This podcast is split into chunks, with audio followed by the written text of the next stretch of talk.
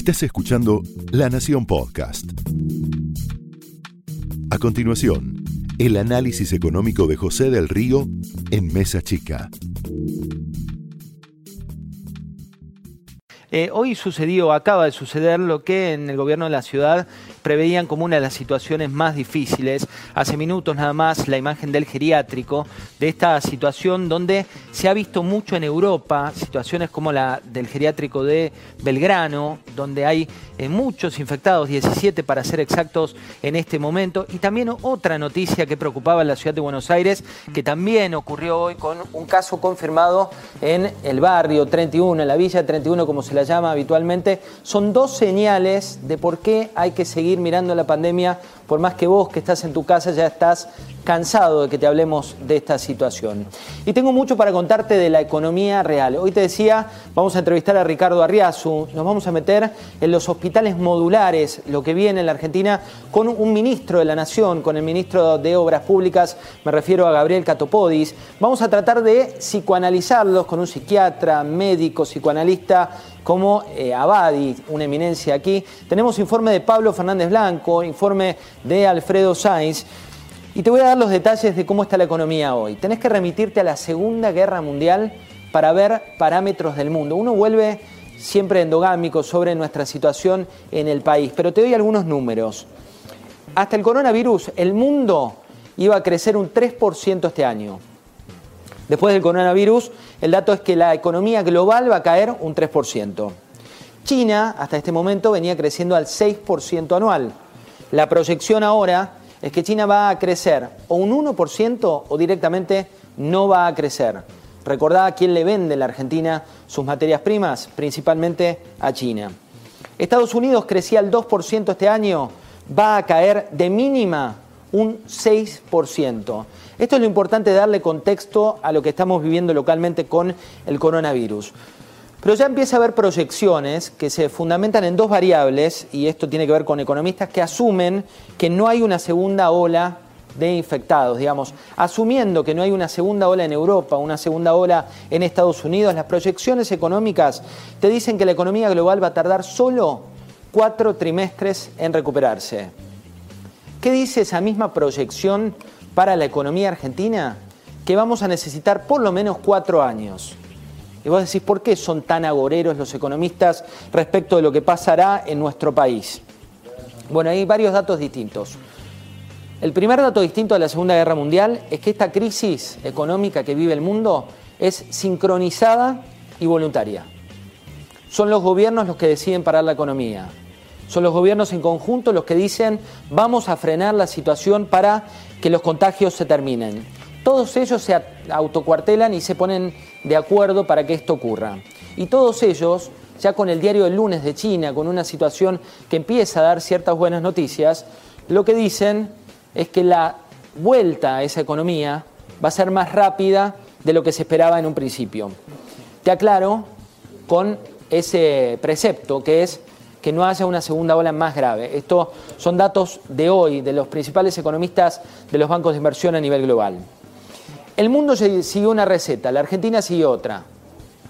El mundo hizo lo que la jerga de la economía se llama un shock de oferta. Bajó impuestos, eh, aprobó medidas de estimulación fiscal, eh, aprobó paquetes monetarios para que sea más fácil endeudarse a las empresas. Para que te des una idea, Estados Unidos destinó 10 puntos de su Producto Bruto Interno, de lo que genera la economía de riqueza en un año, 10 puntos. Otros 20 puntos los puso la Reserva Federal de Estados Unidos como estímulo monetario, como estímulo para la moneda. Es decir, un bazooka en términos económicos de 30 puntos de una economía gigante como la estadounidense. Hoy el presidente Alberto Fernández eh, celebró, conmemoró, por decirlo de una manera más correcta, el primer mes de cuarentena y habló del esfuerzo de la economía argentina destinando tres puntos de ese Producto Bruto. La diferencia es que el shock de oferta que es cuando vos incentivás a las empresas, al sector privado, que es clave en la economía, que es el que más empleo genuino genera, es muy distinto al shock de demanda, que es poner plata en bolsillos de determinados segmentos, solamente pensando que así los vas a favorecer. Esa es la principal diferencia entre la receta argentina, que pone plata en el conurbano, pero directamente en los individuos, y la receta del mundo, que pone plata en las empresas, para que esas empresas el día de mañana puedan reactivarse más rápida.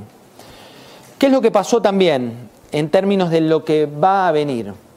Si en mayo una empresa, una fábrica no tiene para pagar los sueldos, no tiene para pagar sus impuestos, no tiene para hacer frente a sus obligaciones, esa empresa cierra. Eso equivale a que un 100% de sus empleados están afuera. La medida restrictiva de la doble indemnización, que es un canto de sirenas, que suena bien políticamente correcta, que suena bien para la mayoría de la gente, la verdad es que no es genuina en el largo plazo. ¿Por qué? Porque una empresa que no tiene para hacer frente a sus obligaciones no tiene la posibilidad tampoco de tomar una medida de restricción mínima respecto de lo que está viviendo en materia económica. ¿Qué puede ocurrir con eso? Que el remedio sea peor que, la enfermedad en este caso. Y un dato, lo preguntaba recién Luis Manjul, pero me parece importante que lo tengamos en cuenta, esta reestructuración de la deuda que nos suena tan lejana, esta reestructuración de la deuda que se vive a nivel de Estados Unidos con estos lobos de Wall Street, tiene dos escenarios. Uno es este, la maquinita que no para de emitir billetes. Esos billetes tienen en materia macroeconómica esta circulación. Por eso el dato que hoy te contaba Alfredo Sainz, que en un rato te va a dar más detalles, de cuánto fue la inflación o cuánto se prevé que sea la inflación en el mes de abril, va a ser la más baja en los últimos años. Tenés que remitirte hace muchos años para ver una inflación que vaya a esa velocidad. ¿Por qué? Porque esta plata que se está volcando, como te decía recién, a los bolsillos directamente y no a generar empleo a largo plazo, funciona a esta velocidad. Cuando la cuarentena termine, la velocidad en la que circulan estos autos va a ser similar a la que circulan estos billetes.